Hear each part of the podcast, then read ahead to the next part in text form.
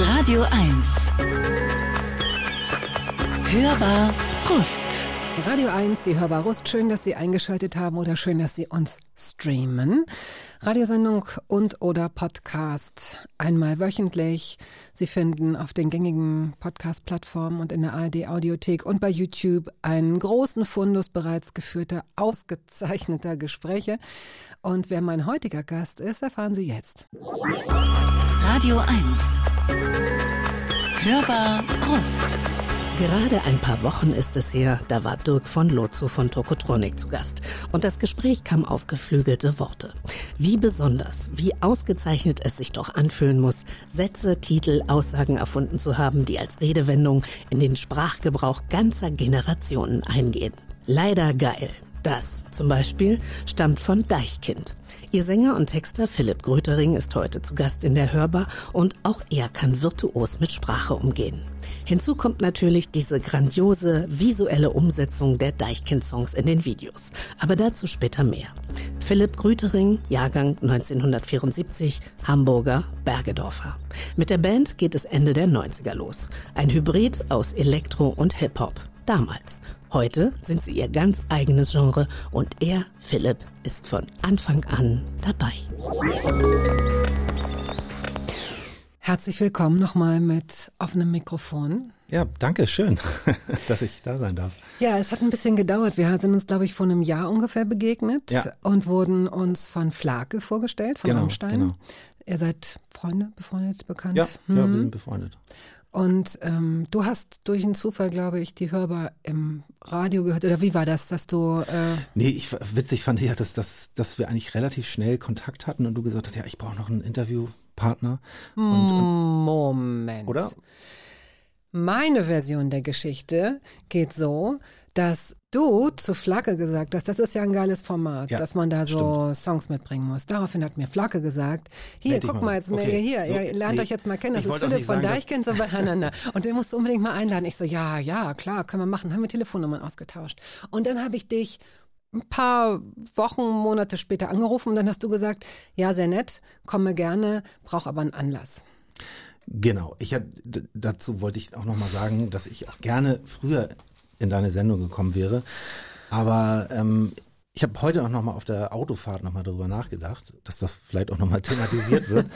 ähm, dass ich auch gedacht habe, ey, ich mache jetzt, das ist jetzt mein achtes Album oder unser achtes Album und in dieser Zeit, wo man so Gespräche führt und Interviews macht, da ist man irgendwann dann so eingeölt. Dann, kann, dann kannst du auch sprechen vor Mikrofonen und wenn man so aus diesem Kontext rausgerissen wird, dann ist man eingerostet und kann nicht richtig sprechen und äh, das empfinde ich so für mich. Also für mich ist das, ich könnte zum Beispiel auch kein Podcast machen, glaube ich. Ich glaube, das wäre mir zu anstrengend. Als Host selbst. Ja, als Host selbst. Also uns wird das ja auch häufig mal angeboten, Mensch, mach das ja auch mal, das machen doch jetzt alle und so weiter. Und das wäre vielleicht auch witzig, aber es ist eine unglaubliche Arbeit für mich, glaube ich, diese Gespräche zu führen, muss ich sagen. Ich fände es interessant, es darauf ankommen zu lassen. Du bist jetzt in diesem, in diesem Geöltseinsmodus, Genau, ich habe ja? jetzt, das ist jetzt, glaube ich, schon mein sechster Podcast, den ich jetzt Ja, es ist ein schönes Gefühl, hier zu sitzen. Also, das ist schön. Gut, dann liegt die Nein, Latte aber, aber hoch. ich muss, ich muss dazu noch sagen, ähm, dieses Gespräch, äh, da habe ich mich auch tatsächlich lange darauf vorbereitet, nur musikalisch, weil ich hatte in meinem Spotify hatte ich eine Playliste, meine eigene hörbar Rust, und da habe ich Ewigkeiten Songs rein und rausgepackt und ich habe mir wirklich so Gedanken darüber gemacht, was ist, was hat jetzt Priorität, die besten Stories oder das, was mich wirklich beeinflusst hat oder die, die ich jetzt, die ich jetzt gerade gut finde, weil dann habe ich gemerkt, da waren nur noch nur noch alte 20 Jahre alte Lieder drin und müssen das auch mal neue Lieder sein oder oder Songs, die mir jetzt gerade gut gefallen. Und ähm, aber es war eine sch- schöne Auseinandersetzung so auch mit Vergangenheit und was was ich wirklich jetzt auch gut finde gerade und ähm, habe auch mal Songs rausgesucht, die die gibt's gar nicht bei Spotify, das fand ich auch interessant.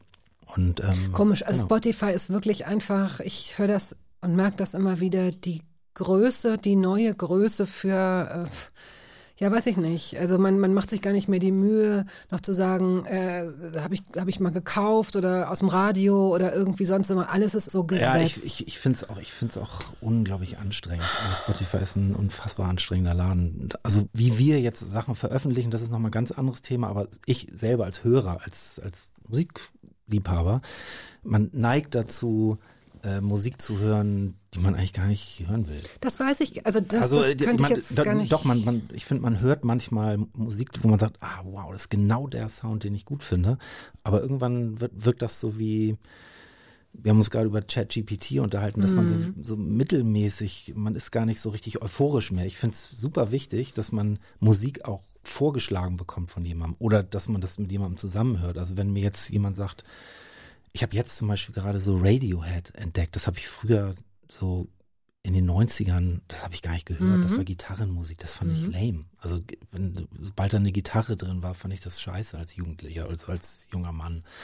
Und, und jetzt entdecke ich das, weil mir das ein Freund empfohlen hat und, und ich höre das jetzt ganz anders, als wenn ich das jetzt entdeckt hätte alleine. Dann, das, da hätte ich gar keinen Bezug zu gehabt. Mir fällt nur einfach auf, dass das, was mal möglicherweise auch als toller Gedanke äh, begonnen hat mit so einer, mit so einem Bällebad, in das man sich wirft. Ne, also wenn du zu der Generation gehörst und zu der ge gehörst du, die noch weiß, wie es vor der Digitalisierung war und bevor es Streaming gab und so weiter, dann weißt du auch noch, dass Musik kostbar, rar und manchmal wirklich Ja. schwer zu kriegen war. Und ich will keinesfalls jetzt den Eindruck erwecken, dass, äh, dass immer eine Sehnsucht oder eine, eine ähm, Zurückhaltung dazu gehört, um etwas gut zu finden. Ich will auch nicht zu nostalgisch sein und so eine alte Zeit hochhalten. Ich finde nur, dass Musik, wie auch viele andere Sachen, zu schnell, zu inflationär geworden sind, dass Ja. du jetzt gar nicht mehr hinterherkommst. Also früher, Machst einen Wasserhahn auf. das ist wirklich, und dann, und dann gehst du aus dem Raum. Und jetzt läuft weiter und weiter und weiter und weiter. Und das werden dir, glaube ich, schon. Ich bin nicht bei Spotify, aber ich will, wie gesagt, diesen Laden auch gar nicht verteufeln. Da sind ja auch bestimmt ganz tolle Sachen entstanden. Ja.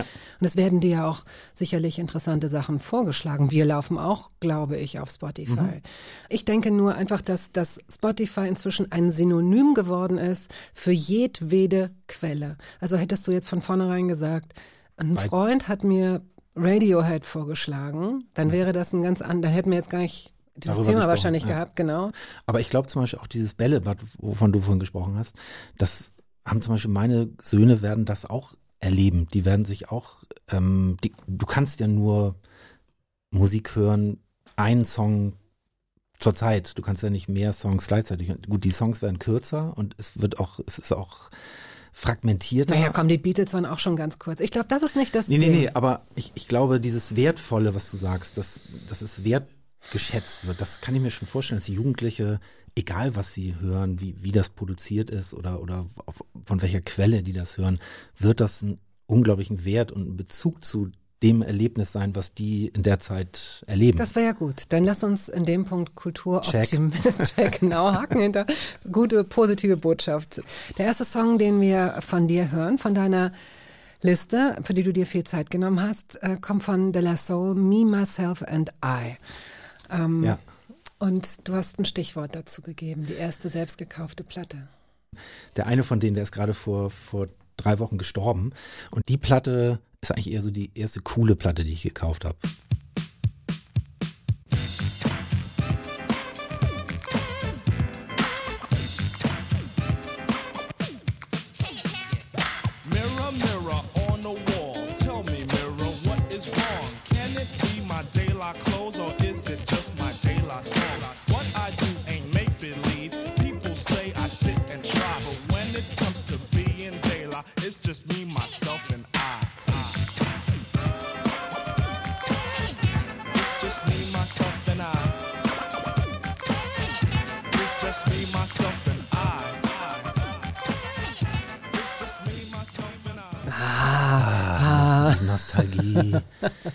Geht durch meinen ganzen Körper.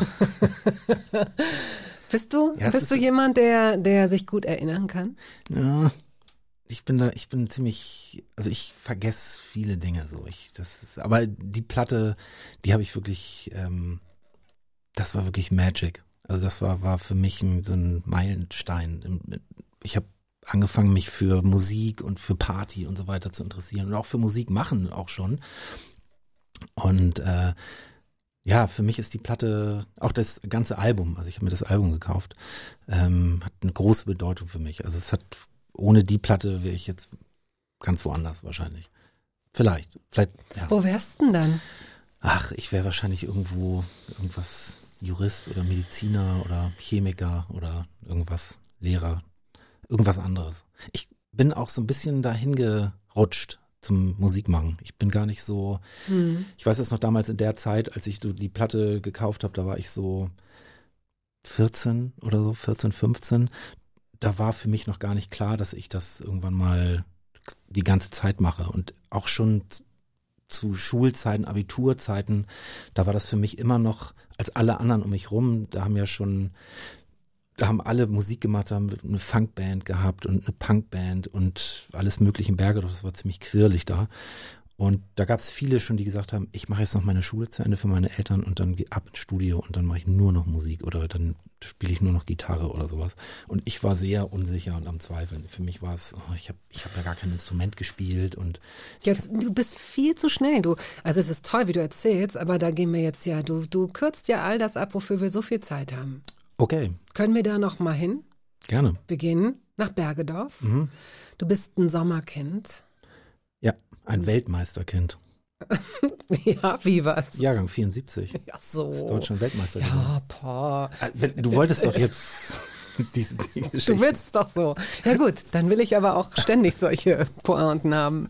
So, äh, du hast dich in einem Interview selbst mal ein typisches Kind der deutschen Mittelschicht genannt. Was ist denn davon zu halten? ja, bürgerlich halt. Also uns ging es im Westen einfach gut in Bergedorf. Das war Speckgürtel von Hamburg. Wir hatten die S21. Da konnte ich für 2 Mark 10 nach Hamburg fahren. Das hat man da so gesagt, in Bergedorf. Wie lange dauerte das?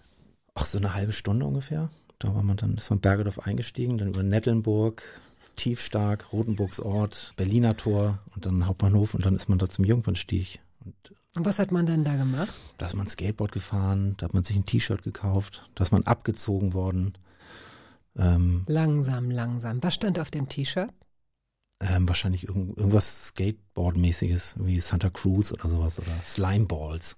Ähm, bist du in den Boberger Dünen? wie schlecht, wie Ken, schlecht. Kennst du, kennst du, kennst du Nork Ward? Nein, Das ist so ein, das ist so ein, so ein Interviewer, der, der, der, der, der macht immer Interviews mit Rappern, Mhm. mit ganz vielen Rappern und der bringt denen immer irgendwas mit, irgendwie eine He-Man-Figur oder eine alte Kassette oder eine 7-Inch-Platte und die drehen durch. Für die ist das immer, woher weißt du das? Und das habe ich 20 Jahre lang gesucht, diese Single. Mhm. Das ist mein erster, bei Jay-Z, mein erster Rap auf Vinyl oder sowas. Und habe ich mich eben gerade so ein bisschen mit Boberger Dünen. ja, ich habe die. Halfpipe da gebaut. Ja. Du hast die da gebaut? Ja. Als Konkurrenz zum Grün, Grün. Grünen Zentrum. Ja.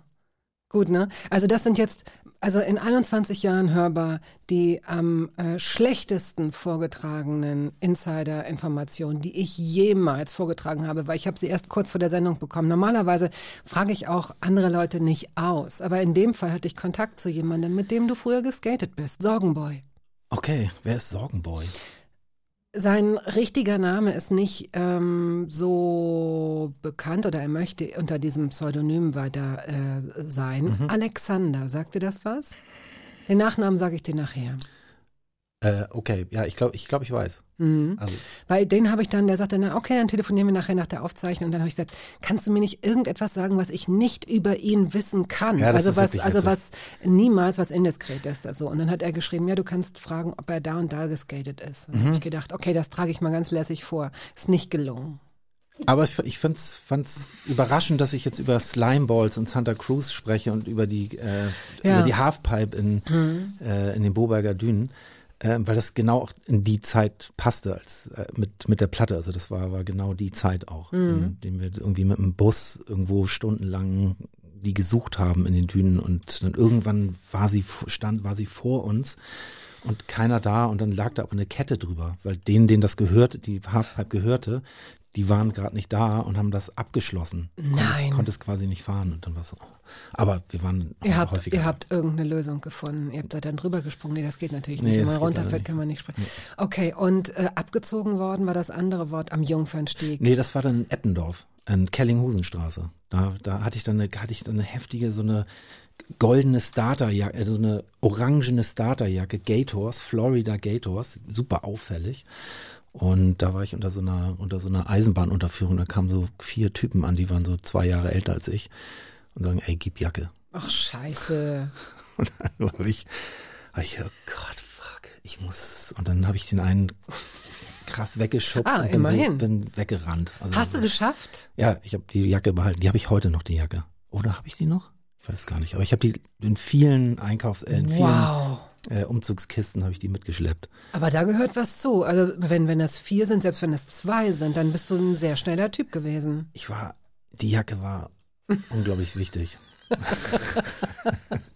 Ja, na gut, okay, cool. Wir sind im Grunde schon beim nächsten Song. Und lernen damit auch, und das wollte ich ja, deine Familie ein bisschen Ja. besser kennen. Also deine Mutter, keine Ahnung, von deinem Vater weiß ich immerhin, dass er Maschinenbauingenieur war. Meine Mutter war, war Hausfrau, die hat sich um uns gekümmert. Und ähm, also auch Frauen, Mütter, die keine Hausfrauen sind, kümmern sich um ihre Kinder. Das stimmt natürlich. Das ist auch ein, Dein Vater, er war Kölner, genau. katholischer Ja. Kölner und du hast das Maria in deinem Genau, Namen genau. ihm zu verdanken. Ja. Du hast und du hast ähm, äh, vorhin gesagt, deine Eltern hätten dich Philipp. Nee. Nee, Philipp genannt. Das ist genau das Ding. Nicht. Kein Bock auf diese Diskussion. Ich habe mir das irgendwann, ich habe mal eine Zeit lang habe ich Ja. eine Zeit lang habe ich habe ich das versucht durchzusetzen, Dass du ich dass ich, ich heiße eigentlich Philipp. Philipp. Und alle sagen es falsch und ich habe irgendwann einfach ich habe es einfach irgendwann aufgegeben gesagt, ja, ich heiße Philipp. Aber du wirst doch geschrieben wie alle anderen auch. Wieso glaubst du denn dann, dass du Philipp heißt? Nächstes Thema. Nee. Okay. Also so wird, das wird im, ich glaube, es wird so im norddeutschen Bereich, also viele ältere Lehrer haben mich auch tatsächlich korrekt so genannt. Also die haben Philipp gesagt. Und in Hamburg hat man das so gesagt. Also das hieß nicht Philipp, sondern Philipp. Und das wurde so argumentiert, mein Hauptargument damals, als ich das noch vehement durchgesetzt habe, war, dass man zum Beispiel auch Philharmonie oder Philosophie sagt. und Naja, nicht. Es Philosophie. ist nicht verkehrt. Und Klar. dann sagen die Leute, ah, ja, ist mir doch egal. Also, ja, aber Das ist völlig, also ich meine, es wird genauso geschrieben, du hast absolut recht. so. Und wenn man das mit Doppel-L schreibt, dann sagt man Philipp. Und eigentlich ist es auch der, Total. eigentlich ist es auch der englische, im Englischen sagt man natürlich Philipp auch. Und, ähm, Ja, aber hier sind wir nicht in England, hier sind wir in Deutschland. Da wird man ja wohl noch mal Philipp sagen können und man kann umdenken. Und wenn wir es schaffen, ab jetzt,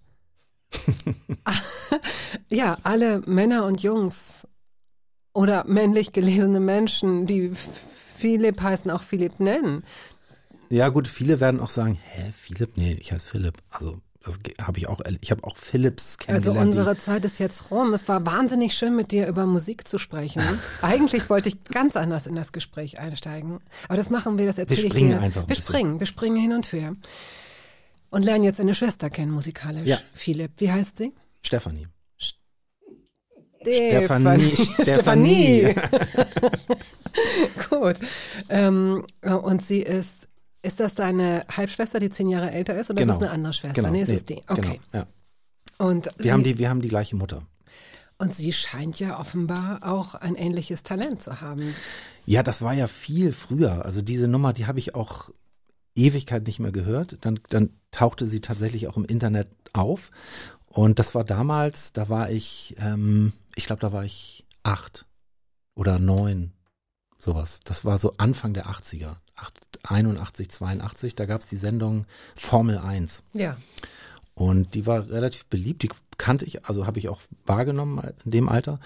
Und äh, meine Schwester hat damals ähm, Norbert Masch gekannt. Der war, der war damals, der hatte bei Warner Chapel, der hatte, später hatte der einen Verlag und der hat dann mit Tim Renner zusammen Songs geschrieben und, und auch so Bands sich ausgedacht, so wie heutzutage Santiano oder sowas oder und, und hat das, die haben das dann, die hatten Kontakte zu Formel 1 und dann konnte man da performen und gucken, ob das was wird oder nicht in den Charts. Und dann haben die eine Band quasi generiert oder sich gecastet. Ja, es war eigentlich eine gecastete Band mit einem Keyboarder und einer Sängerin. Und äh, das war meine Schwester mit dem Keyboarder und die hießen Partner 1. Und das ist, Das, oh Gott, das ist, ja, oh Gott, genau, das, das ist wie von so einer ähm, äh, Krankenkasse, so eine Werbeaktion. so, und das, das war dann auch ein Flop. Aber für mich war das was besonders. Meine Schwester war im Ja, Fernsehen. natürlich. Ich saß mit meinem, mit meinem Opa und meiner Mutter und, und saßen wir vorm Fernseher und haben meine Schwester im Fernsehen gesehen. Das fand ich beeindruckend. vielleicht hat das auch so dazu beigetragen, dass ich irgendwie dann das auch ernst genommen habe, was ich jetzt mache.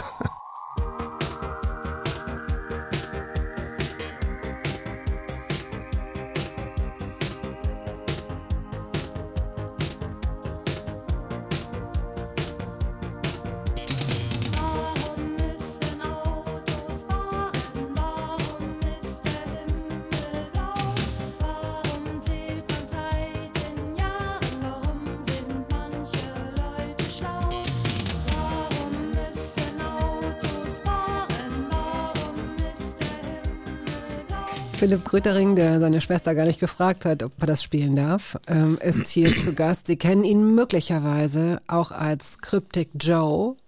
Richtig ausgesprochen? Was könnte ich daran jetzt falsch machen? Kryptik, Joe Kryptik. Äh, oder als Sänger und oder Songschreiber von Deichkind.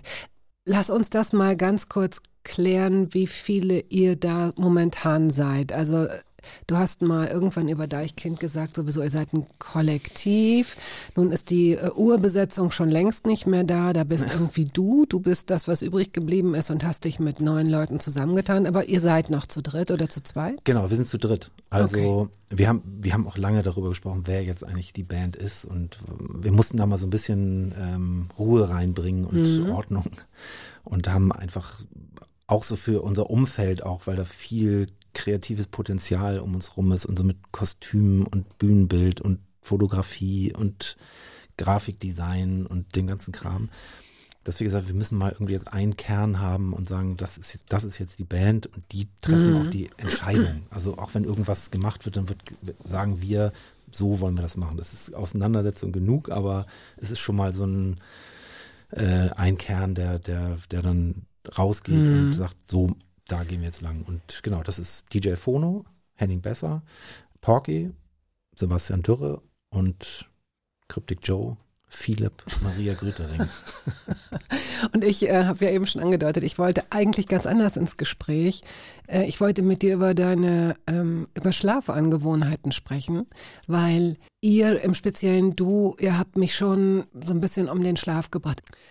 Denn äh, ich habe mich im Vorfeld mit euren Songs und euren Videos beschäftigt und Deichkind ist für mich persönlich immer unterm Radar geflogen. Ich kenne drei, vier Songs, die ich auch gut finde, aber ich habe mich mit euch als Band nie beschäftigt und ich habe vor allen Dingen nie die Videos geguckt.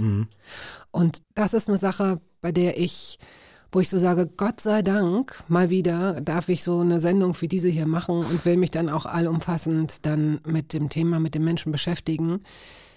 Das ist ja, ich weiß, dass jetzt ungefähr 75 Prozent aller Zuhörerinnen und Zuhörer sich so an den Kopf greifen und sagen, oh Gott, ist das peinlich, dass sie das auch noch sagt, weil wir alle wissen ja, wie es ist. Aber wenn Sie zu diesen restlichen 20 oder 25 Prozent gehören, möchte ich Ihnen wirklich ans Herz legen, schauen Sie sich die Deichkind-Videos an. Das sind Kunstwerke und ich habe mir das gestern so sehr gegeben, dass ich die ganze Nacht davon geträumt habe. Und zwar war das wirklich so, es war so durcheinander. Es war wie ein ganz großer Raum mit ganz vielen Fotos und Bildern und dann ist da eine Windmaschine reingekommen und hat alles durcheinander gewirbelt. So in etwa kannst du dir meine Nacht vorstellen. ja, ja, das ist toll. Das ist auch mal ein Erlebnis. Mm, ja.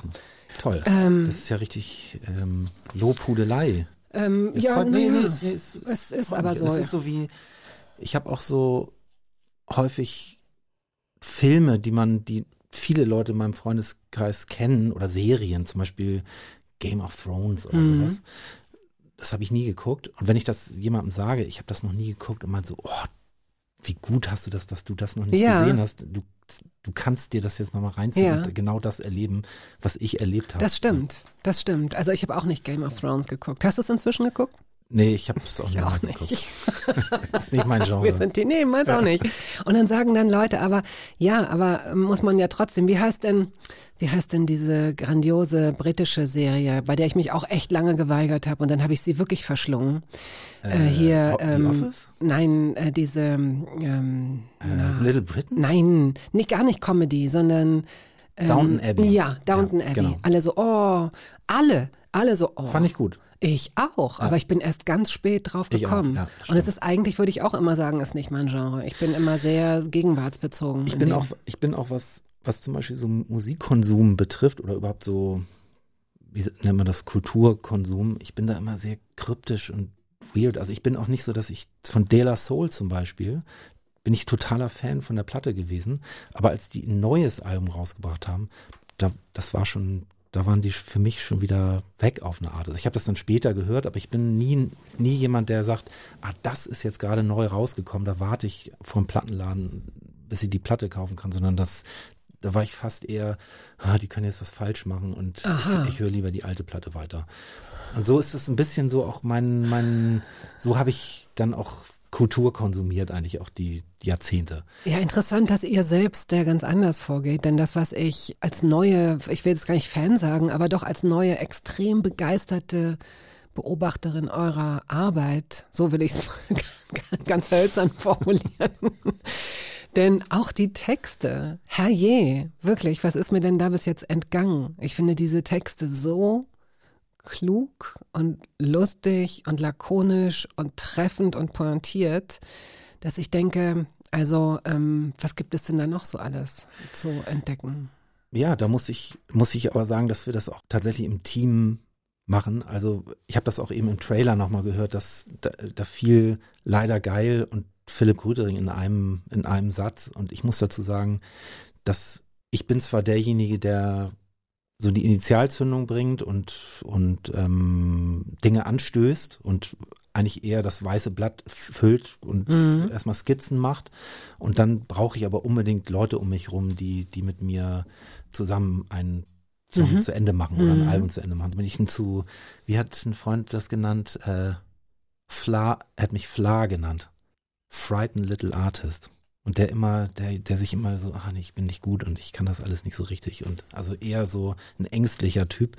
Und da schreiben wir wirklich, Porky ist ein sehr witziger Typ. Dann schreibe ich sehr gerne mit äh, Gerion Klug zusammen, der mich irgendwann mal angerufen hat und gesagt hat, ihr müsst mal einen Song machen, der heißt Leider geil. Also deswegen. Das finde ich ja schon wieder super, auch, dass du dich da gar nicht mit fremden Federn schmückst. Musst du auch gar nicht. Also ich glaube, also auch euer kollektiver Output, ich mache da gar keine Genau. Abstriche, aber es spricht für dich, dass du das nochmal klarstellst. Ich finde es interessant, dass du normalerweise in Interviews, das machst du immer, du wirst gefragt und du antwortest immer im Plural. Ich habe dich eigentlich, was, was auf die Arbeit bezogen ist, nie sagen hören, ja, das habe ich so, na, sondern du sagst immer automatisch wir. Also ähm, Mein Therapeut hat mir geraten, doch auch manchmal in Ich-Form zu antworten. Gut, dann trainieren wir das jetzt. Musik. Wie, nee, vorher noch die Frage, wie schläfst du denn? Ganz gut. Seit ein paar Jahren wache ich manchmal nachts auf und dann stehe ich auf und schreibe was und leg mich wieder hin. Das erwartet man ja auch von euch kreativen Künstlern. Vielleicht. Was schreibst du denn dann? Ein Einkaufszettel? Meistens, also die Sachen, die wirklich auf Platte kommen, sind eigentlich meistens vormittags geschrieben und morgens tatsächlich. Also nicht in der Nacht. Das ist eigentlich so rumgedudel, Mhm. äh, Mhm. Mhm. rumgesurfe. Und hast du einen wiederkehrenden Traum? Nein. Also hab, kann ich jetzt nicht sagen. Und hast du auch die Erfahrung gemacht, dass wenn du wach wirst, so gegen sechs oder halb sieben oder sieben und dann nochmal einschläfst, dass du dann blöde Träume hast? Nein. Wie kommst du eigentlich auf das Thema Schlafen gerade? Das wundert mich. Weil ich so eigentlich unser Gespräch beginnen wollte, Ach so. weil ihr mich die Nacht gekostet habt Ach mit so, euren okay. ganzen, wie so ein Stroboskop mit all den Eindrücken, die ich mir da gestern reingehauen habe und gar nicht aufhören konnte. Es war, als wenn ich zwölf Tüten Chips hintereinander gegessen hätte. Oh, Also es war so toll. Mir ist nicht schlecht geworden davon, aber ich habe schlecht geschlafen. So, Musik, pass Okay. auf. Es ist dir unangenehm, übers Schlafen zu sprechen. Nein, nein, das ist, es ist ein bisschen, Schlafbarust. das, das, das Thema, das ist bei mir nichts Besonderes. Ich schlafe gesund und ich habe, bei mir ist es so, dass ich wirklich um, ich arbeite kreativ eher vormittags, Mhm. nachmittags werde ich immer lamer und um 20 Uhr, also ich habe, wir, wir haben ja auch Familie und wir haben ja auch noch andere Sachen. Also Drei Kinder, euch fallen schon auch noch andere Sachen ein, andere die ihr Sachen, die wir, die wir machen müssen, Armbrot und sowas, was ja auch so äh, Thema ist. Und dann eigentlich danach, wenn die Kinder im Bett sind, dann mache ich nichts mehr. Das ist wirklich ganz, also das genieße ich auch, dann wirklich einfach wirklich sich hinsetzen, irgendwas lesen, gucken, Mhm. irgendwie einfach nur noch nichts machen und dann schlafe ich irgendwann ein. So. Nächstes Lied. Du hast Cryptic Joe mitgebracht und lass uns doch einfach für einen Moment von dir in der dritten Person sprechen. Ja. Oder ist das auch eine andere Person? Nee, witzigerweise in den, wenn ich Raps für Cryptic Joe schreibe, dann ist das immer, er macht dies und das. Also ich spreche dann in dritter Person. Ja, ja, und gefällt dir das? Ja, das finde ich witzig. Das ist immer, da, das ist wie so ein Avatar. Man kann dann einfach, der, der kann dann einfach so sein, wie er ist und das bin nicht ich. Und wie ist der, wenn er nicht du sein muss? Der ist, der ist weird, der ist seltsam, der ist, ähm, Woran machst du das fest? der schreibt zusammenhangslose Texte, die eher repräsentieren und auf eine, auf eine, ähm, ja, wie, wie soll ich das sagen? Der repräsentiert auf eine keine große Ego-Schiene fährt. Also es ist einer, der repräsentiert und sich trotzdem runterhält. Ich weiß gar nicht, wie ich das beschreiben soll. Was würde dein Ich Therapeut müsste, ich sagen? müsste mich noch mehr damit beschäftigen, tatsächlich. ja, also dann hast du schon mal so einen Avatar, jetzt hast du so eine Figur Mhm. und jetzt stell mal vor, durch künstliche Intelligenz kriegt die echt nochmal so richtig Bums und einen Herzschlag und Welchen so. Song hast du denn da überhaupt? Shadowboxing. Ah, okay. Also, weißt du gar nicht mehr, ne? Vielleicht hat, Doch, vielleicht doch, hat doch, doch. Kryptik diese, diese Liste hier geschrieben. Nee, ich weiß, ich habe dahinter, glaube ich, in Klammern Cryptic Joe geschrieben. Mhm. Das ist einfach eine, also den Wu-Tang Clan, das war ja, lief ja auch parallel zu De La Soul, haben die auch ihr, ihr erstes Album veröffentlicht. Und das habe ich damals noch gar nicht, das habe ich gehört, fand ich auch gut, aber das habe ich nicht so abgefeiert wie andere in meinem Umfeld, die gesagt haben, ey, Wu-Tang Clan, mindblowing, das ist das Allerderbste, was es gibt. Und es war immer so, nee, ich finde De La Soul gut und ich finde Tribe Called Quest gut.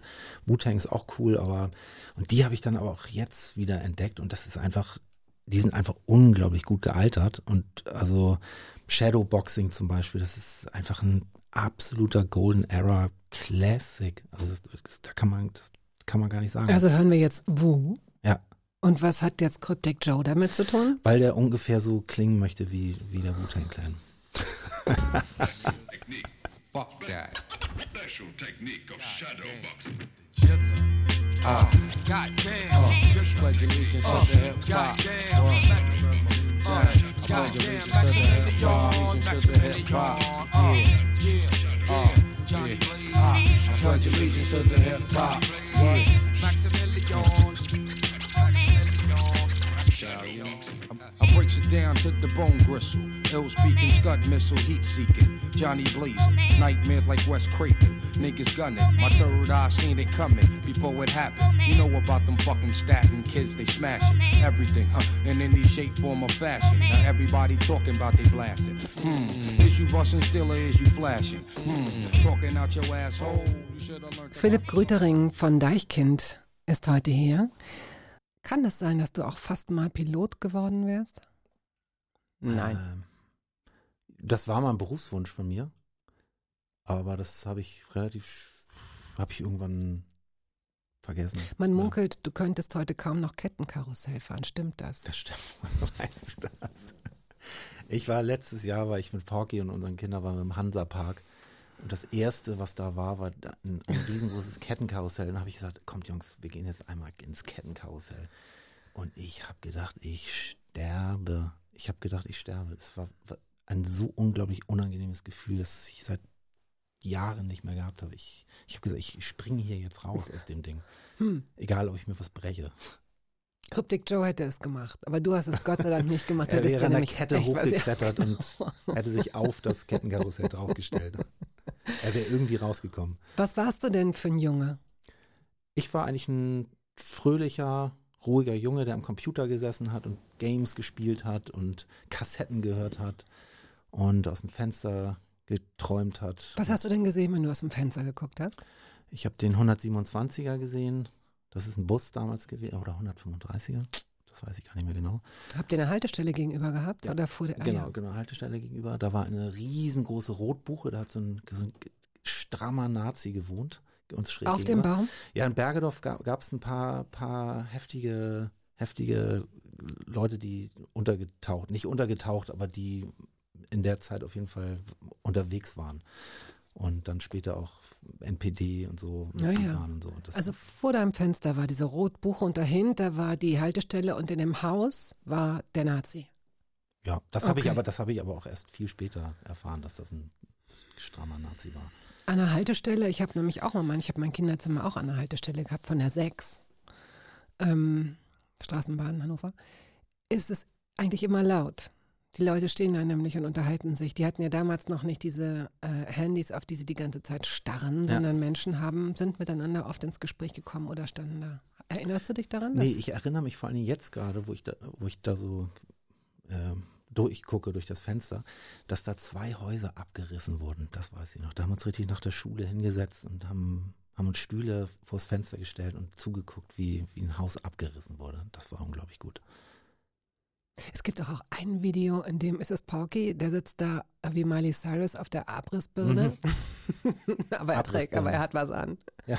Ja. Nee, das ist das, äh, das ist das Bo, ist das der da auf der Ah, Abrissbirne okay. sitzt. Ich hatte das ja in meinem, in meiner, in meinem Überkonsum gestern, ist alles durcheinander Ja, geflogen. nee, das Bo ist auch zum Beispiel einer, mit dem ich sehr, sehr gute Zeiten hatte. Von Fünf Sterne Deluxe und der Tobi und das Bo, das war auch für mich, es gab ja damals diese, diese Hamburger Hip-Hop-Szene, wo viele Bands, die Brote, die Beginner, äh, Dynamite Deluxe und so weiter und auch Bo, der war bei Fünf Sterne Deluxe. Und ich war totaler Fan und irgendwann haben wir uns so angefreundet und haben auch viel gute Zeit im, im Studio verbracht und wahnsinnig viel gelacht über Zeilen und das ist ein unglaublich wortgewandter Typ. Also den, den, das war wirklich toll mit dem zu schreiben. Warum glaubst du, gab es so diese künstlerischen Parzellen? Es gab ja auch in, in, in Frankfurt am Main gab es dann, äh, gab es auch so ein Nest, wenn man so will, Mhm. und eben auch in, in Hamburg sehr, sehr konzentriert. Und warum sind das in der Regel zu 90 Prozent, 98 Prozent Männer oder Jungs? Was denkst du? Ich weiß nicht, das hat sich einfach, man war einfach mit der Musik beschäftigt und hat sich dann nicht, man hat nicht darüber nachgedacht zu sagen, wir wollen das jetzt äh, equal haben. Oder Nein, gar nicht, ja genau. gar nicht, gar nicht, weil man drüber nachdenkt, sondern weil es sich natürlich so ergibt. Es scheint sich nicht natürlich so zu ergeben, dass sich das mischt. Ja, man hat dann, man hat dann mal eine Sängerin gehabt oder sowas, aber das, es gab dann, also in Bergedorf gab es zum Beispiel, da war ich gefühlt der Einzige, der gerappt hat. Und da gab es dann, geschweige denn, einen zwe- zweiten und dritten, da war ich als Malte und Buddy dann auf mich zugekommen sind und da- das war für mich so, boah, cool, da waren zwei, die machen das auch und genauso wie ich das machen will. Mhm. Und weit und breit, also es gab kein, es gab kein Mädchen, was sich für Rap interessiert hat geschweige denn das selber gemacht hat. Also es war ja sehr nerdig, überhaupt diese Musik zu hören. Das war ja, also meine Schwester zum Beispiel oder die, der Freundeskreis meiner Schwester, die haben Pop gehört Mhm. und was im Radio lief. Und ja auch gemacht. Also insofern Genau, ein Pop gutes, positives äh, äh, Gegenbeispiel äh, entkräftet gerade meine, meinen Einwand, aber ähm, nichtsdestotrotz, also es ist auffallend, dass Ja. äh, bestimmte, also auch Blumenfeld, Tokotronic, Janila, es ist alles so, es ist super, es ist kreativ, es macht Spaß, es sind kluge Leute, tolle Texte, gar keine Kritik, gar nicht, nur immer wieder finde ich auffällig, dass sich das einfach nicht mischt. Ja. Interessant. Du das, ich, ich, ich glaube auch, dass das jetzt nicht, dass man das wahrscheinlich auch nicht so auf Biegen und Brechen jetzt zusammenkriegt. Also es gibt ja viele Momente, wo wir auch drüber nachdenken und sagen, okay, wir haben jetzt eine Release-Party und dann brauchen wir einen DJ. Komm, wir machen mal jetzt, wir machen das jetzt mal. Ich verstehe, ich verstehe, Ja. was, was du sagen willst. Und äh, ich finde einfach, da, darüber nachzudenken, sich dafür zu sensibilisieren, es soll gar nicht über so eine Quote, über eine Frauenquote gehen. Ne? Also ich, ähm, davor steht der viel harmlosere Gedanke, dass sich das offenbar nicht automatisch, ohne dass man drüber nachdenkt, Ja, ohne also- dass man nachmisst, mischt. Also ich finde Quote ja eigentlich gut. Also ich, ich befürworte das. Also auch in der, in der Politik und in, in der Wirtschaft. Aber es ist natürlich auch jetzt nicht so einfach zu sagen, wir führen jetzt eine Quote ein und dann ist alles gut. Also das ist, ist auch ein gesellschaftlicher Akt. Ja, und gerade beim Musik machen, du musst auch eine Chemie haben miteinander, das kannst du ja nicht verordnen. Also ich, ich bin auch, wie du, Also zumindest erstmal ein Bewusstsein dafür und sagen, man ist Super, offen dafür genau. und sagt, ja. das mit im Kopf zu haben, so wie Gendern. Ja. Dass du, dass du sagst, ich, ich, ich, ich weiß, warum man das macht und dass das wichtig ist und dass man das, dass es eben die Gesellschaft weiterbringt. Und äh, ich versuch's, ist aber auch ist aber auch nicht von heute auf morgen gemacht. Nein, keinesfalls. Ähm, Portland 2 hast Ja. du mitgebracht. DeMarco. Ja, den habe ich jetzt gerade entdeckt. tatsächlich. Ich habe das dazu geschrieben zu meiner Gitarrenkarriere, Mhm. die ich mit Anfang 30 begonnen habe. Da habe ich nämlich äh, angefangen, Gitarre zu spielen. So, und dann hatte ich auch viel Zeit und habe hab, ähm, ganz wahnsinnig viel, bin durch die Wohnung hin und her gerannt und habe immer nur Akkorde geschrappelt. Und habe dann angefangen, mal Sachen aufzunehmen und habe gemerkt, es geht mir total leicht von der Hand. Also ich Mhm. war, ich war irgendwie eingespielt, ich konnte einfach was, konnte einfach irgendwelche Chord Progressions machen und dann habe ich was darüber gespielt und dann habe ich so ein bisschen mumbelig was darüber gesungen. Was ist mumbelig? Also singen ohne Text. Oh. Also so wie, wenn du erstmal keinen Text hast und dann aber. Come on, tell me, well, it's a coronet. Da hat, Genau. hieß zum Beispiel ein Song hieß Meinen Forbeeren. Das ist toll. Das ist toll. Das ist dieser, wie heißt das, Fließtext, ne, in der Werbung auch so. Raschenmäßig Lorem Lorem, genau, Ipsum. Gut. Und das, Ähm, das Projekt ist sozusagen gescheitert, weil äh, äh, mangels- keiner verstanden. Kein, nee, weil es genau kein Text, kein Text hat. Ich habe es nie veröffentlicht und das ist Hm. einfach. Aber es, ich bin erstaunt, wenn ich das jetzt heute höre, wie Mhm. das klingt, also was das ist. Das ist echt toll. Also es ist genau und ähm, Mac DeMarco, den habe ich tatsächlich ähm, jetzt gerade entdeckt. Komm, wir spielen es jetzt.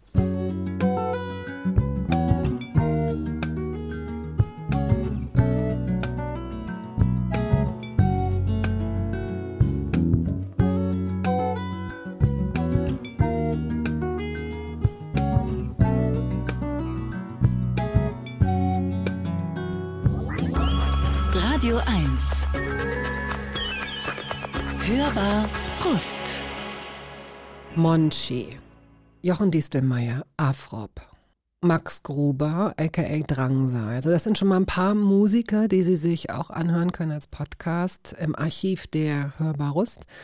Aber Sie finden da auch Christian Ulmen, Daniel Zillmann, Kurs, Uschi Brüning, Eva Karl Faltermeier, Dirk von Lotso, Dani Levi, Keschrau Beros, Melika Forutan, Adele Neuhauser, Caroline Kebekus und einige andere. Mein Gast heute ist Philipp Grütering, also known as Cryptic Joe. Er ist ähm, Rapper von Deichkind, einer der zwei Deichkind-Rapper. Ja, so? Genau. Aktuell im aktuellen Repertoire. Ja. Es könnte sich ändern. Gut.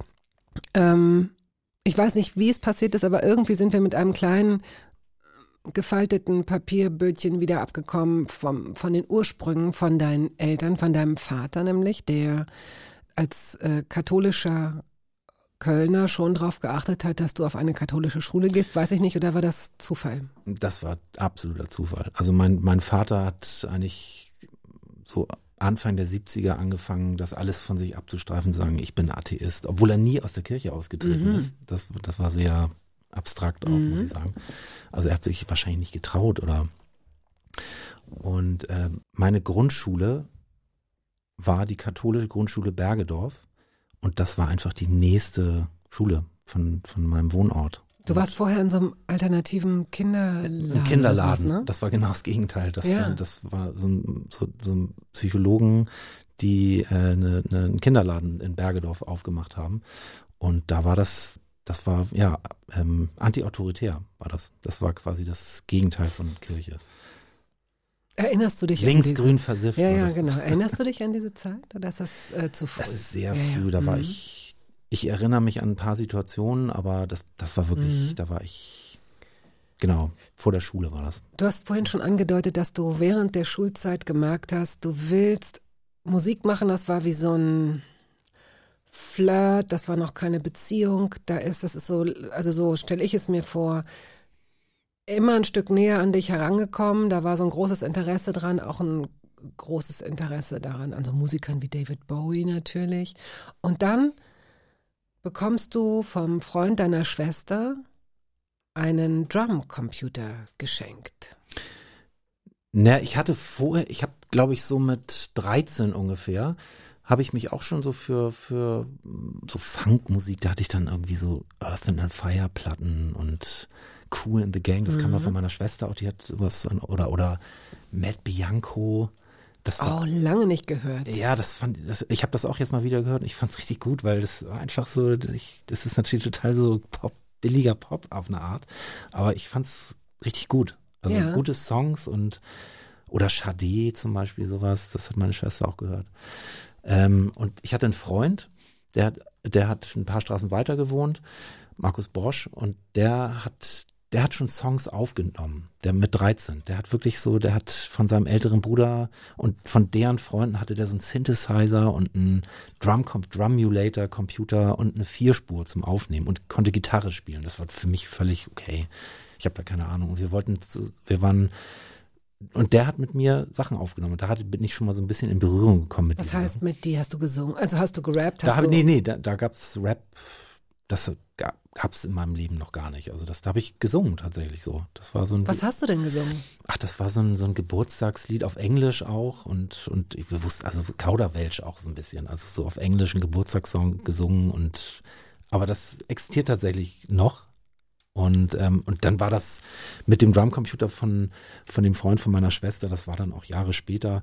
Aber der hat mich, der ist ja leider auch schon verstorben, Andreas Herbig, der hat mir das so ein bisschen gezeigt, man kann das in echt machen. Also man ist nicht, man ist nicht weit weg, wie jemand, der im, im Fernsehen ist und das ist ein, ein Traum, der weit weg ist, sondern du kannst das hier jetzt machen. Du kannst jetzt hier in den Plattenladen gehen und die, die Musik hören und die Musik hören und das benutzen, das Gerät benutzen und, und das schreiben und du kannst alles machen, was du willst. Und da ist mir erstmal klar geworden, okay, ja, stimmt, ich, ich kann eine Platte veröffentlichen zum Beispiel. Und das war mir vorher gar nicht richtig bewusst. Und da bin ich ihm sehr dankbar für, dass ich da, dass, dass der mir das, dass er mich da so an die Hand genommen hat. Er war jemand, der es wissen musste. Er hat mit äh, damals schon Größen äh, zusammengearbeitet. Er hat auch zum Beispiel mit Udo Lindenberg zusammengearbeitet. Er hatte so ein richtiges, dann wahrscheinlich ein richtiges Studio, ne? Ja, der, der hatte Mhm. das äh, äh, Boogie Park Studio mit, mit Herbert Böhme zusammen in, in Hamburg. Und die haben da wirklich, ja, so Humpe war da ja auch, die hat da mit den Prinzen zusammen haben die aufgenommen und ich wäre so gerne Millionär. Dann hat er auch sowas wie zum Beispiel Sin with Sebastian, Shut Up and Sleep with Me.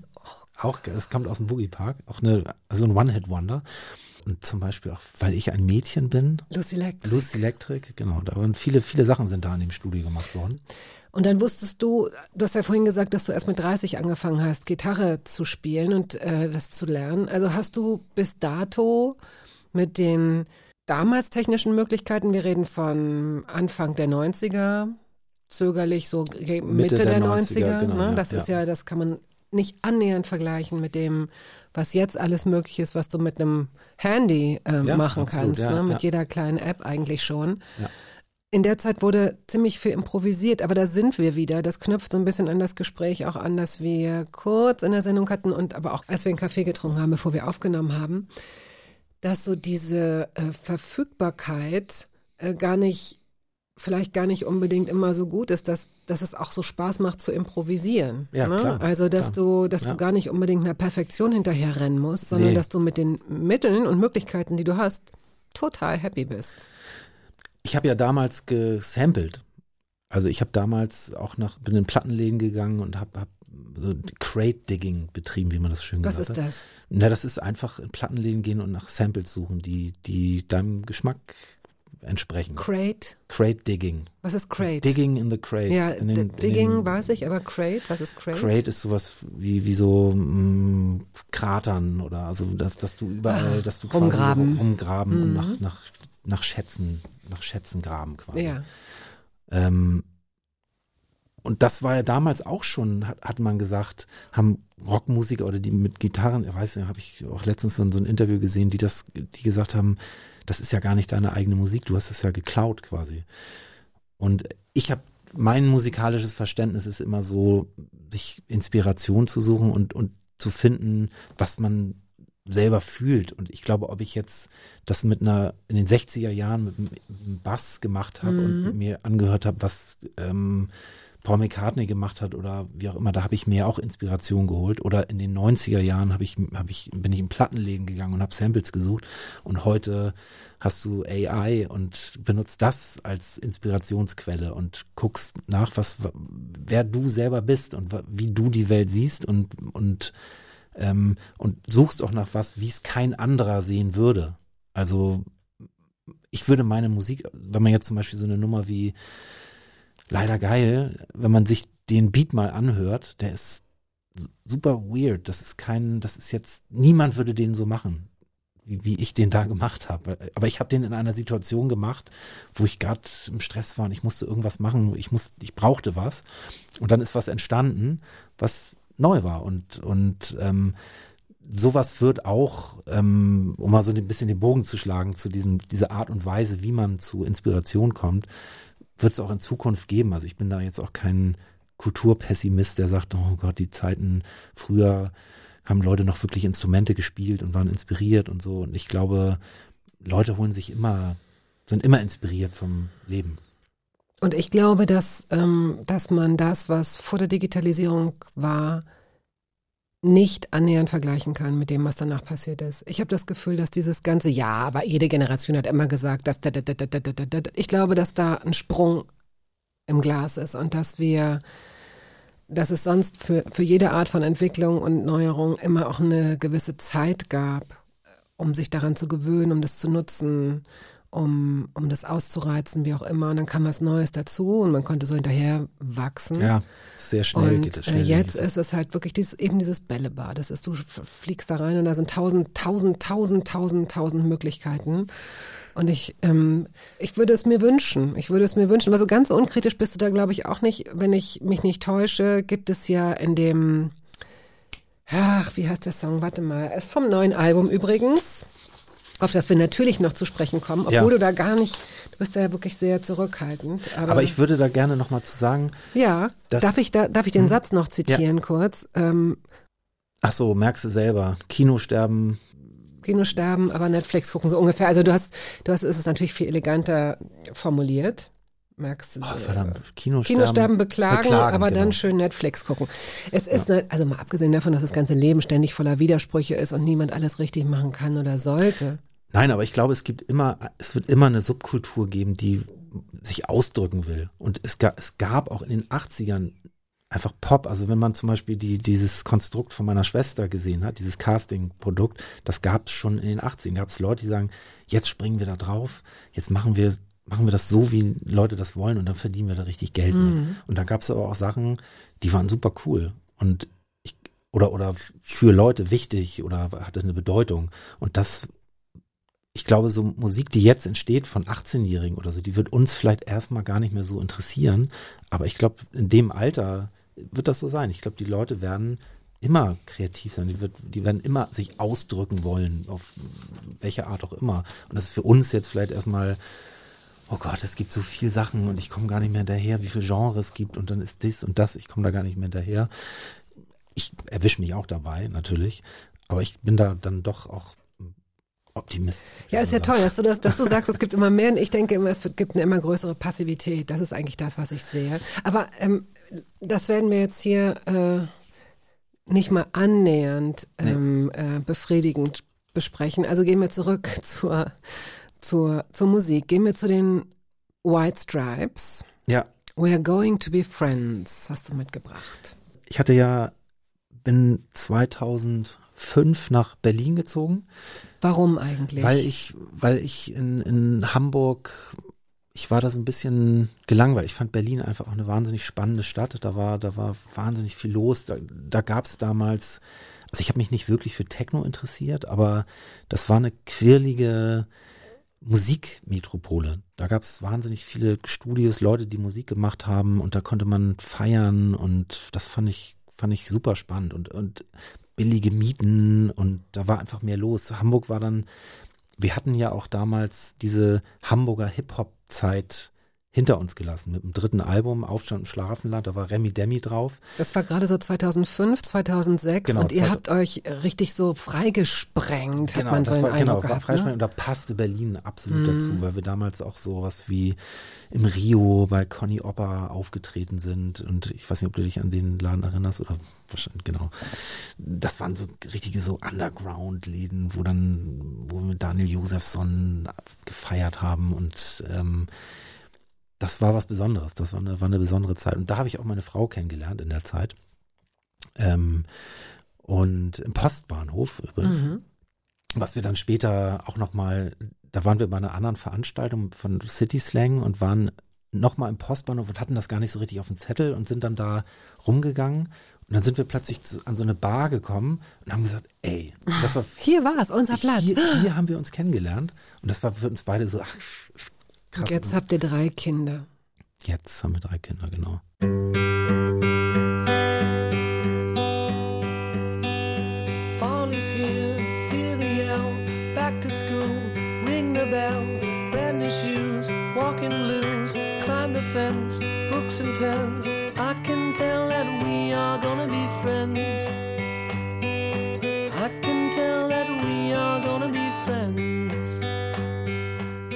Radio 1, die Hörbar Rust. Heute mit dem Rapper Philipp Grütering. Hörbar at radio1.de, wenn Sie uns eine E-Mail schicken möchten. Ähm, wir gehen nochmal im Schnelldurchlauf, zeichnen wir nochmal ganz kurz den Werdegang oder den Weg von Deichkind nach. Du hast, glaube ich, vorhin schon angedeutet, Ende der 90er bist du ähm, Malte und Buddy begegnet. Ja, Das genau. war dann die, das war dann die Gründungs... Genau, die sind damals, ich habe damals mit, mit ähm, dem vorhin erwähnten Markus Brosch und Henrik Menzel zusammen ein, ein Studio bei meinen Eltern unten im Keller gehabt, weil wir, weil wir damals einen, Werbesong äh, vertont haben, also einen Werbespot vertont haben.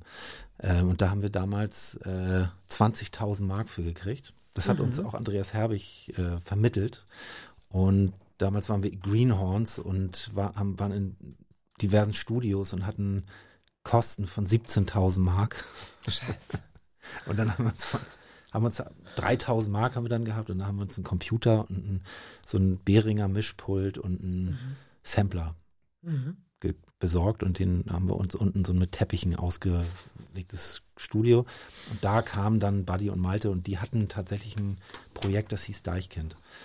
Und da hatte, und Buddy hatte richtig so eine, mit so Klarsichtfolie, so, so, eine, so mit Bio, Bi- Biografie und so ein Demo-Tape gemacht. Das hatte er bei sich damals gemacht mit Malte zusammen mit drei, vier Songs. Und ich war total hooked. Ich fand es wahnsinnig gut, witzig und genau mein Ding und habe dann am nächsten Tag gefragt, darf ich bei euch mitrappen? Und dann meinte, ich, ja klar. Ja, klar. Du hast dann aber doch erstmal parallel einen ähm, solideren Weg eingeschlagen. Du hast ähm, Jura studiert, immerhin vier Semester. Ja.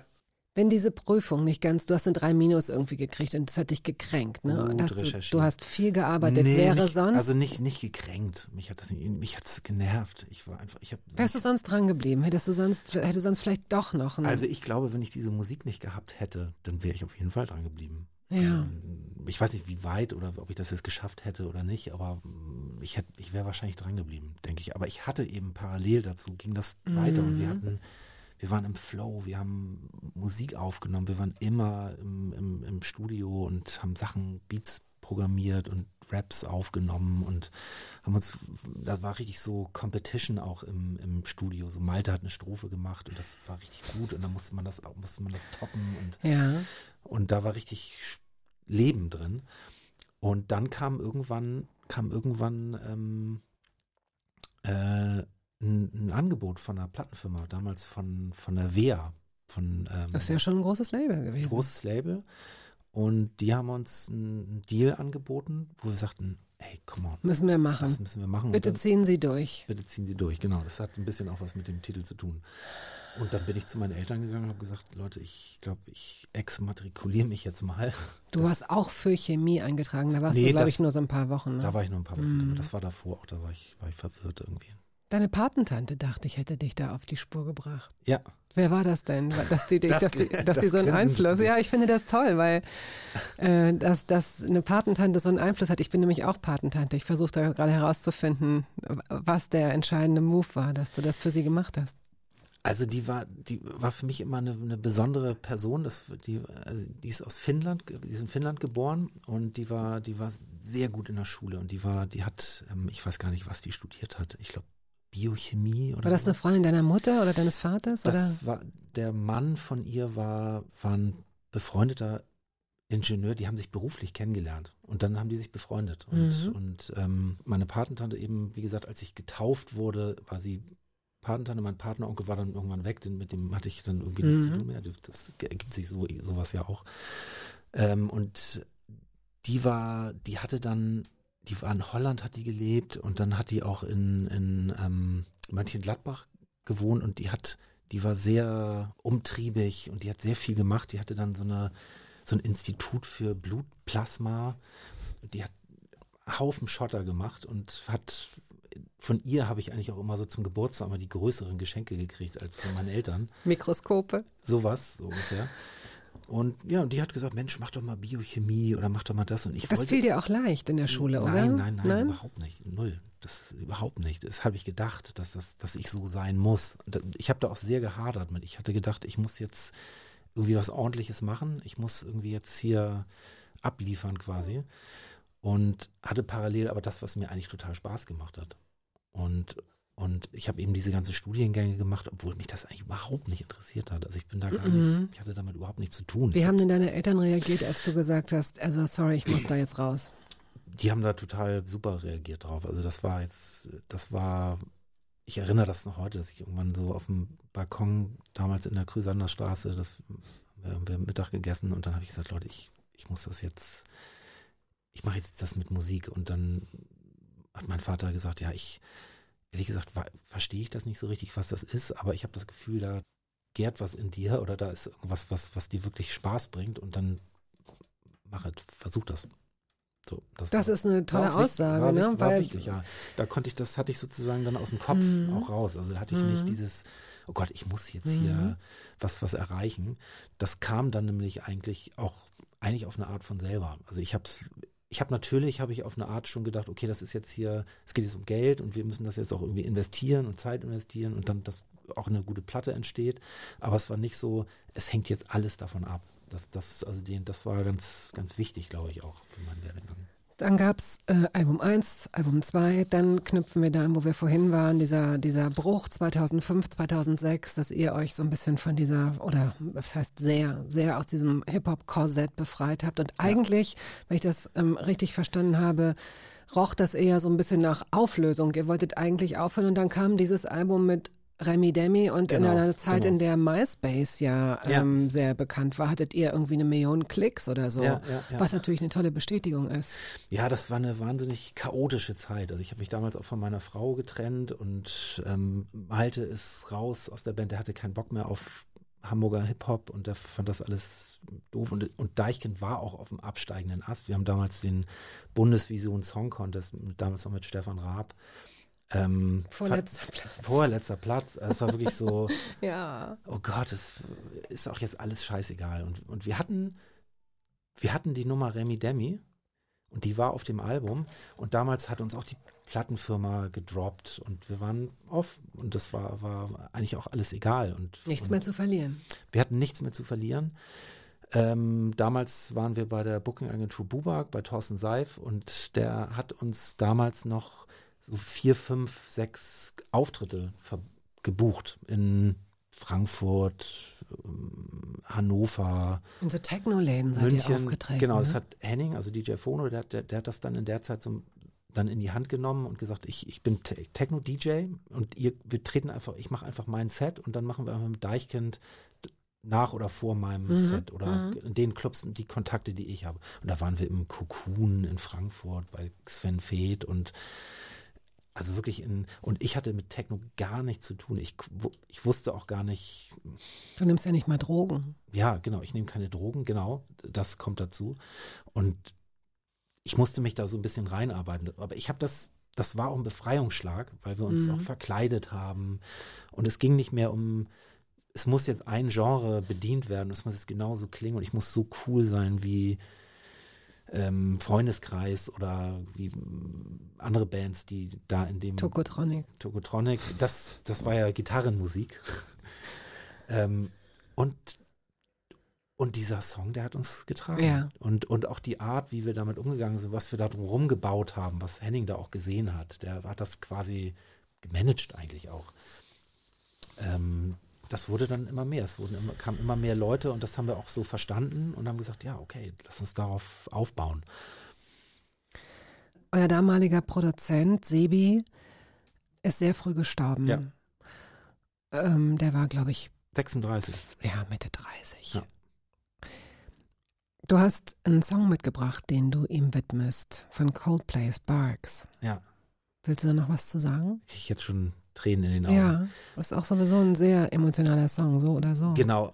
Also Coldplay ist ja auch dann, die einen hassen es, die anderen lieben es, aber diese Parachute-Platte, die fand ich Die ist super. unglaublich wahnsinnig. Mhm. Das war auch mit, ähm, das haben wir auch mit Andreas Herbig zusammen rauf und runter gehört. Ich hatte noch, ich hatte tatsächlich noch eine andere Nummer, weil in der Nacht, als Sebi gestorben ist, hat er mir noch eine Platte empfohlen per Mail. Also ich habe quasi noch eine Mail aufgemacht und ich habe aber leider vergessen, wer das war.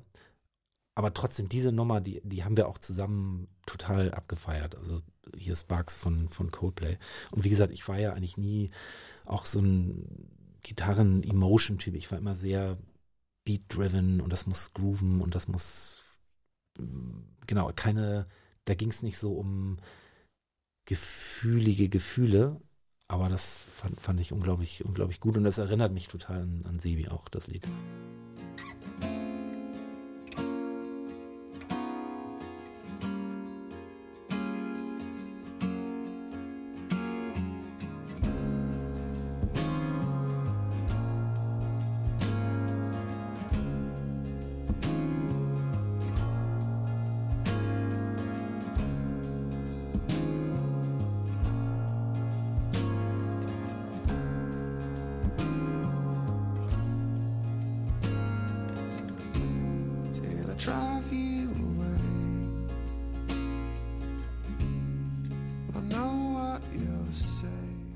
Witzigerweise noch eine andere Nummer, die heißt Jein von Fettes Brot. Die hat er, glaube ich, gemischt oder so.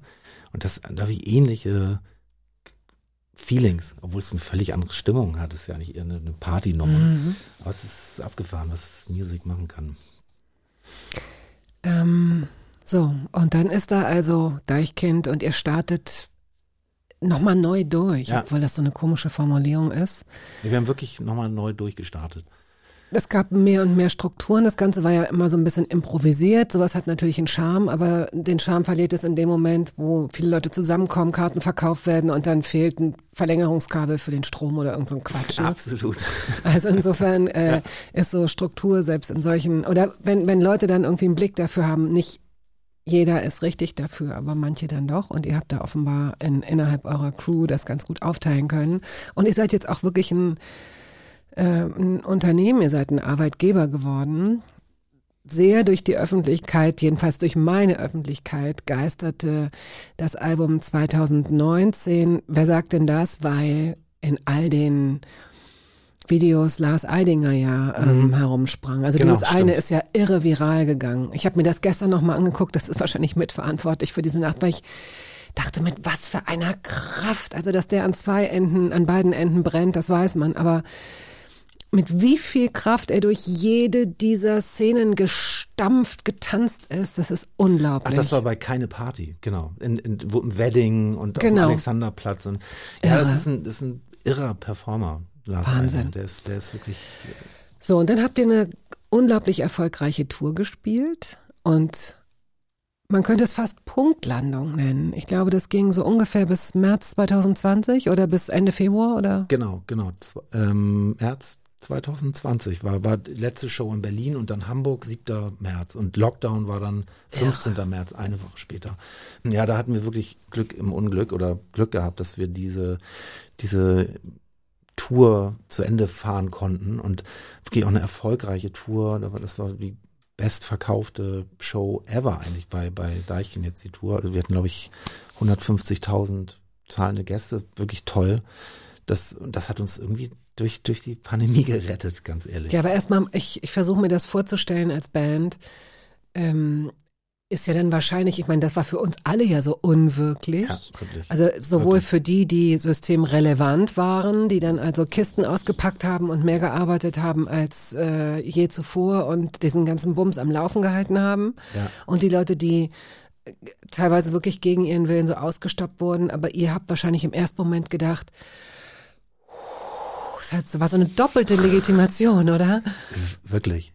Wirklich. Wir, wir waren ja, dann war Tour zu Ende und es kam Lockdown, ich glaube, Porky ist irgendwie noch nach Costa Rica ge- in Urlaub gefahren. So, das war ja auch, okay, wir wir hatten das gebucht. Ja, und, klar. und für uns war es erstmal erleichternd, dieses Apokalyptische, das war natürlich verrückt und oh Gott, was ist das denn jetzt? Aber es hatte auch was, was ähm, Reinigendes, vielleicht ist vielleicht der falsche Ausdruck, aber es hatte was Spannendes, finde ich. Es hatte was, was, was Veränderndes. Es war, war so, okay, jetzt, jetzt passiert irgendwas ganz krasses. Und da war ich, hatte ich so eine innere Ruhe für mich. Ich konnte, konnte zu Hause mit meiner Familie sein und konnte da erstmal so, hatte die Tour zu Ende.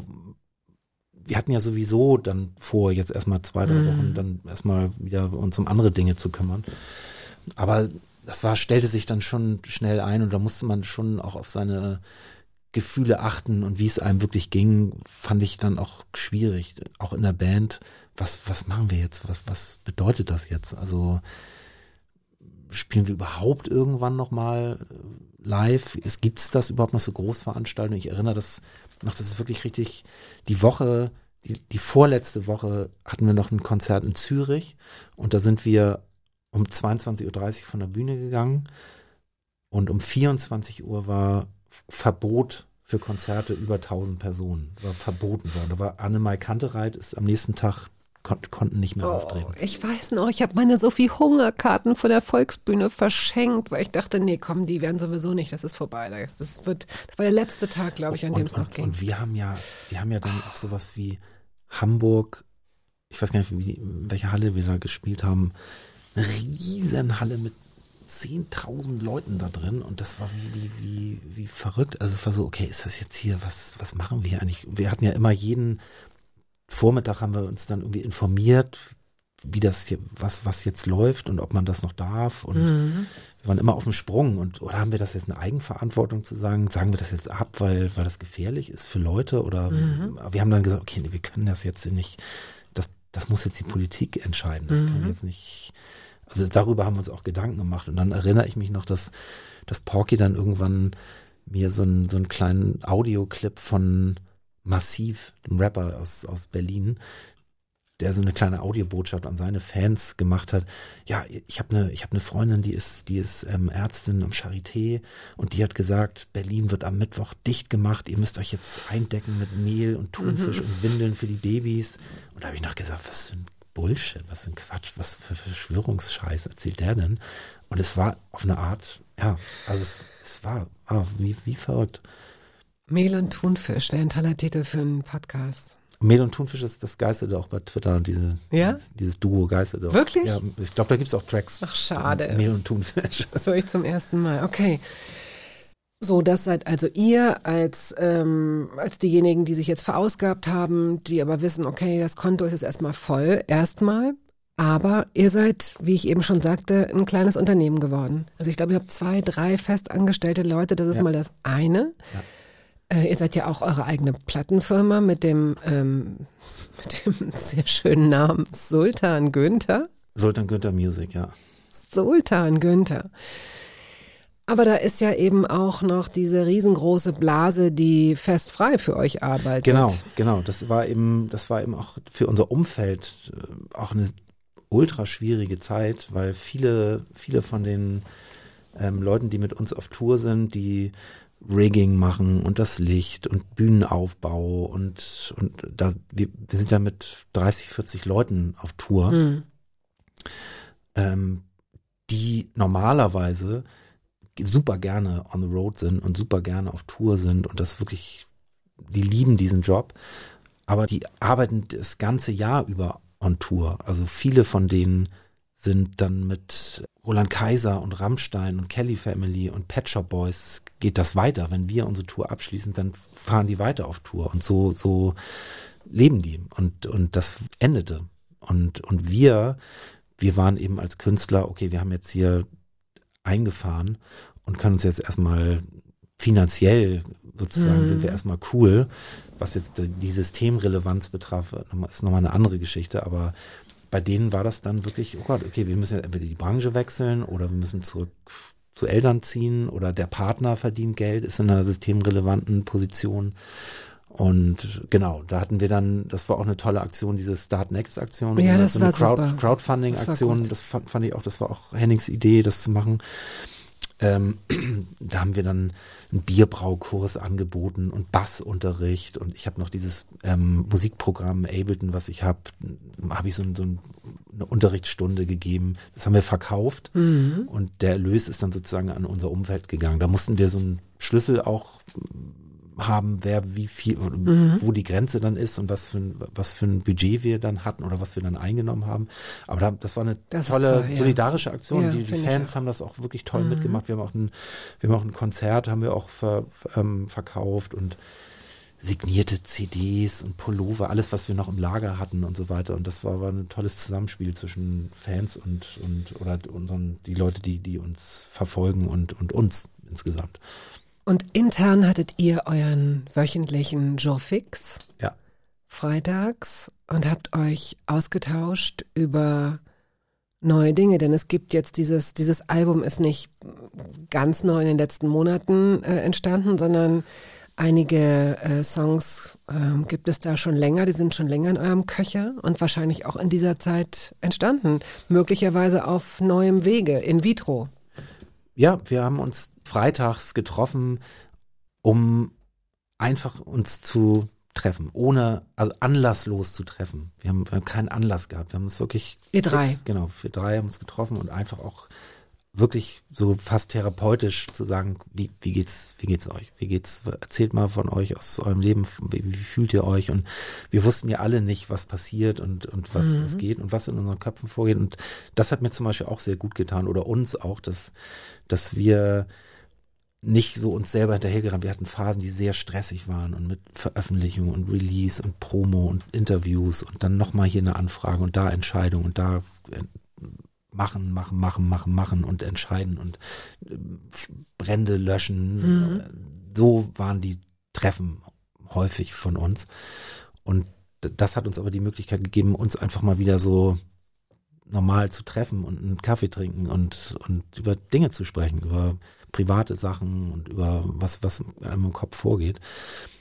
Und das war, das war eine, war auch eine Atmosphäre, in der wir auch wieder anfangen konnten zu sagen, ja komm, wir, wir sind privilegiert, wir, wir, uns geht's gut. Lass uns Musik machen jetzt. Ich, wir, wir könnten auch jetzt irgendwie jetzt, wir hatten auch überlegt, ich hatte auch überlegt, Tischler zu werden oder Konditor oder ein Buchladen oder eine Serie zu machen, jetzt eine, eine Fernsehserie oder irgendwas, ein Drehbuch schreiben. Aber wir haben uns dann entschlossen, eigentlich so ein bisschen Schuster bleibt bei deinen Leisten. Ähm, lass uns jetzt Musik machen. Auch wenn wir eigentlich jetzt noch eine Platte gerade im Köcher hatten, die wir abfrühstücken wollten, ähm, haben wir gesagt, komm, wir machen das jetzt. Und, und das hat mir sehr gut getan, da dann doch wieder in Bewegung zu sein Mhm. und im Leben zu sein und auch wieder mit Leuten zusammenkommen. Das war ja auch für alle erstmal schwierig.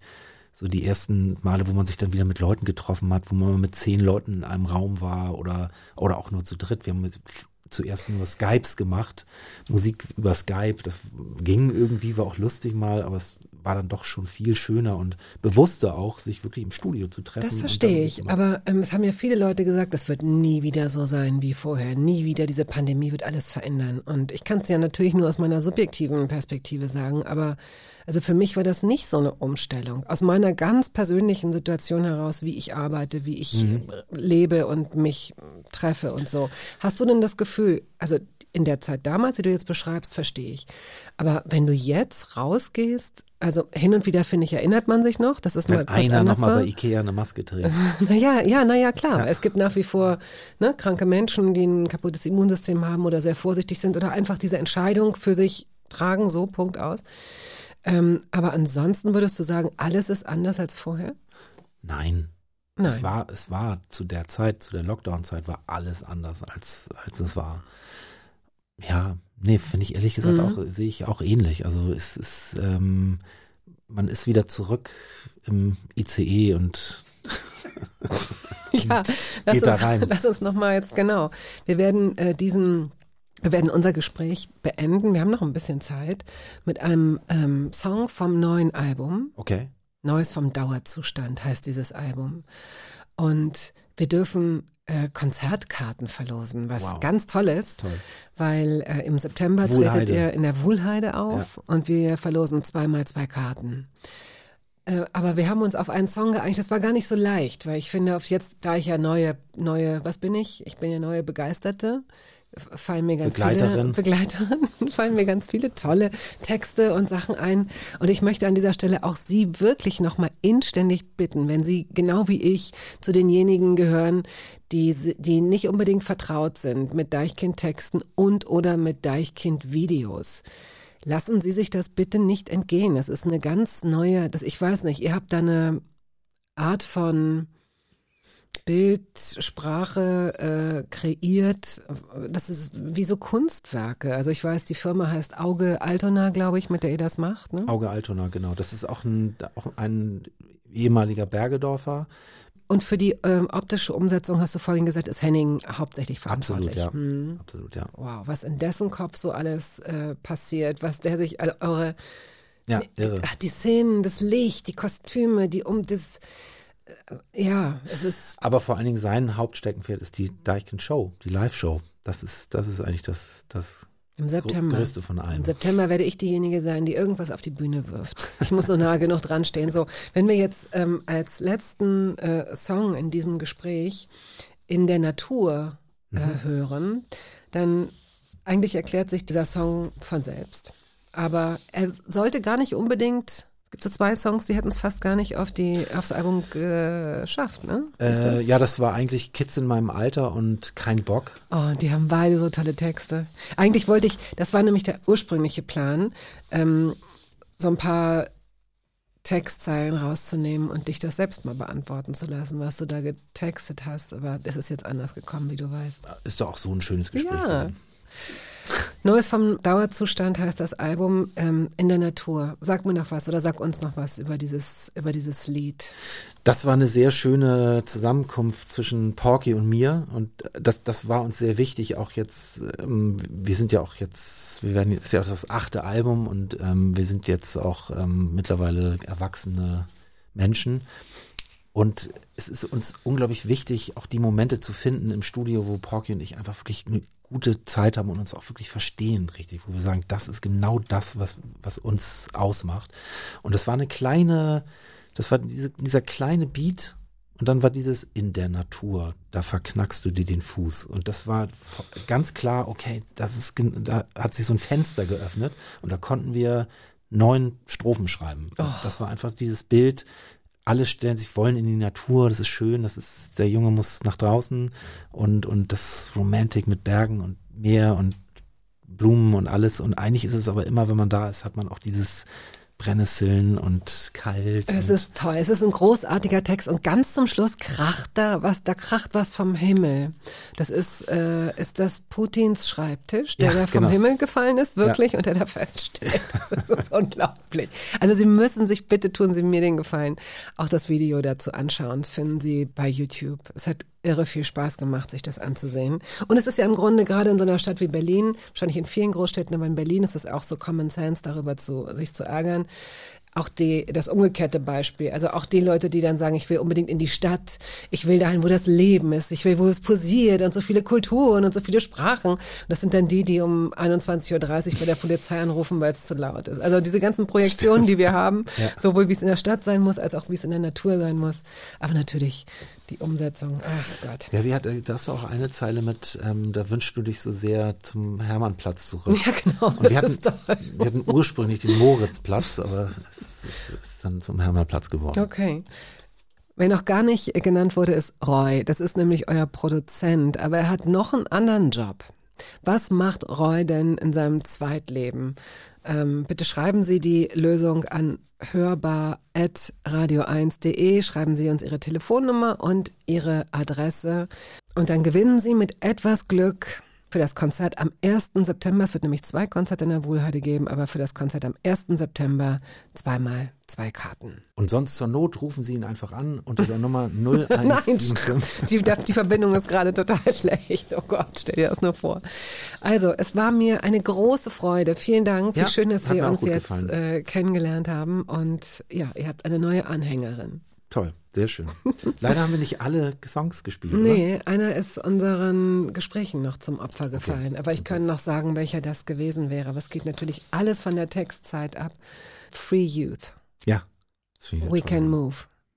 Aber in Gedanken, in Gedanken kannst du, kannst du dir. Ich, hör- das ich höre es einfach auf der Heimfahrt nochmal.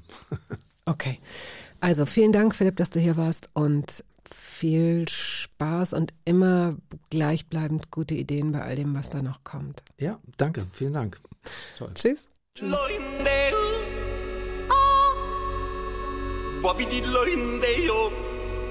Das war der Podcast der Radiosendung Hörbar Rust. Wir hoffen, dass es Ihnen gefallen hat. Wenn Sie möchten, Sie können ihn abonnieren.